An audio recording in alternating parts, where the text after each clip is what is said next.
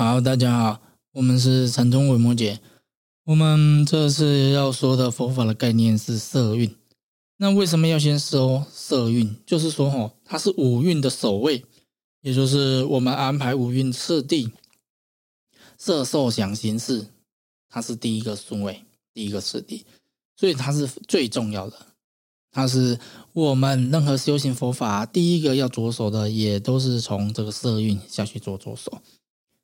那我们这边不谈为什么五蕴要这样子按这个次第，因为它算是另外一个更深入的概念。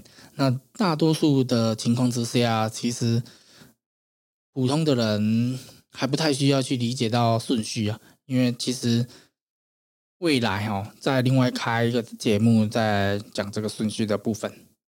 那色蕴，我们可以简单的去想：今天你早上起床之后，比如说你刚好闻到了你家的猫大便了，那没有大在猫砂里面，那这个大便大在外面，因为猫很容易这样子嘛。你白天的时候就被臭醒了，那这个你接收到这个臭味。那猫的大便就叫做五净，那你闻到这个猫的大便这个味道就是五根，因为你身上要有一个接收器，你要接收这个臭味。你眼睛张开看到这个大便，刚好搭在你最喜欢的东西上面，最喜欢的衣服，你刚好有一件羽绒大衣嘛？还是你有那个类似比较像塑胶的那个材质？猫很喜欢在上面大便啊，还是尿尿，就是很像塑胶的。那种东西，哎，那刚好，它搭在你这些上面。你眼睛闻到，呃，更正，你鼻子闻到，你被臭醒了。那你眼睛看到，你绝对生气，你暴怒啊，是不是？那猫的那个大便在那边，那个大便的那个形状，那个臭味，那个就是外境，就是我们说的五境。那五根是什么？就是我们身上的嘛，接收器嘛。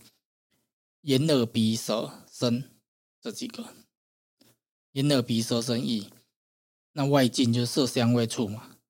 那所以说，这个东西，你的情绪和你认知这个世界是如何运转的？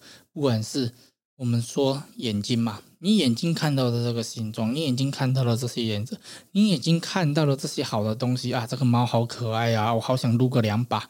哎呦，它那个翻肚子的，那你就去抓抓抓。还是你就摸那头，是吧？那这个眼根，它就是你看到的这个部分。那不管是眼、耳、鼻、舌、身、意这个东西，它都对应一个五境啊。它只是说，因为时间上的关系哈，我们没办法去讲太多。但是你就大概以此类推一下。那这个部分哈，眼、耳、鼻、舌、身这个比较。不难啊，其实最困难的都是在一根的部分呐。但是那个一根的部分哈，四运这个部分，它其实全部去把它连接起来讲，可能会比较好讲一点。所以那个未来我们已经在说，我们比较觉得那个是属于比较深入的一个题目啊。但是基本上我们先了解到这边就好了。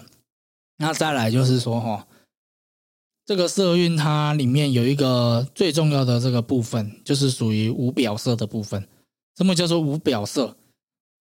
无表色就是我们刚刚前面有说的一个部分，就是不管是五根五境，反正你可以察觉到这个世界运行的一切，这些有形的，这些你看得见的、摸得到的、吃得到的、触得到的，全部都是另一个部分。那我们说的这个无表色，就是属于我们看不见的这个部分。除了看不见，就叫无表色。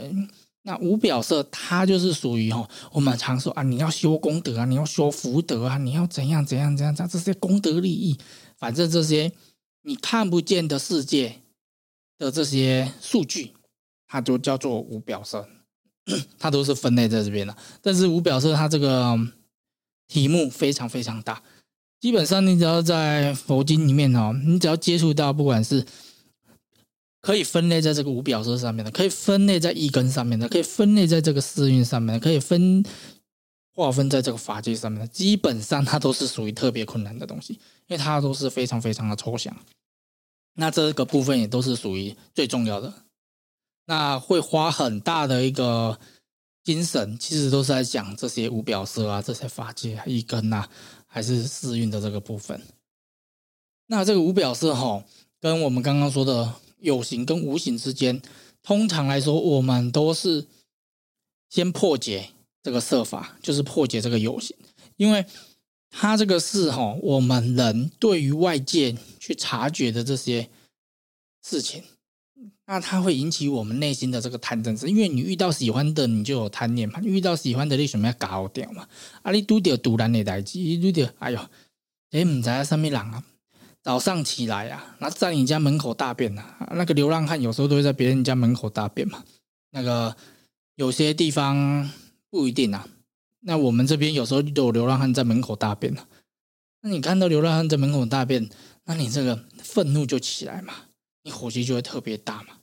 就是你原本想说你出来点下卡被竖几给他分呢，被伤者，结果竖的还是人的塞味，你来讲你刚刚火气介大，没看见啦。所以说，第一个通常我们在修行呢，通常第一个都是破解设法。所以那破解设法的这个过程，我们如果通俗讲，那就叫转念。其实转念算是一个比较低阶的一个行为啊。不不是说一个低阶啦，只是说它是在修行里面一个最初入门的东西啊。你遇到不好的，你把它转换掉；你遇到好的，它不会在你心上停留太久。那就是这个部分。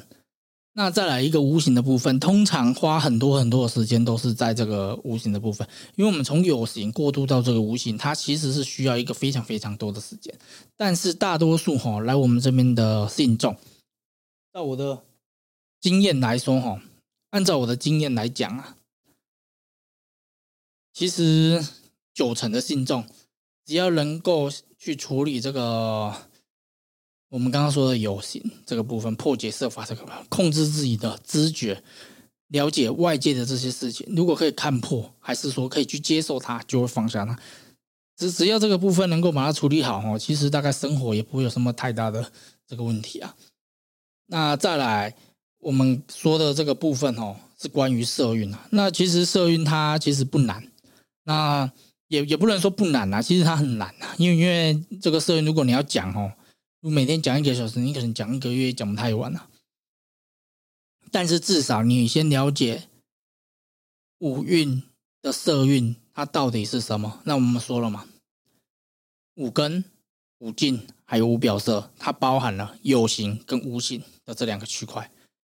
那为什么要先了解这个色运？就是因为我们要去控制自己的知觉，我们要去控制自己的内心，在这个世界里面的一个定位。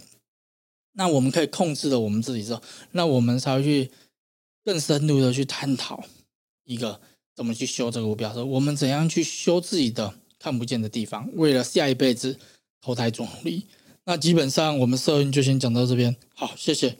如果有任何的疑问，可以写信给我们，或者你可以留言给我们。那记得把这则讯息、把这个节目去分享给更多人知道。那我们也是在让更多人了解这个佛法它的一些真正的概念。好，谢谢。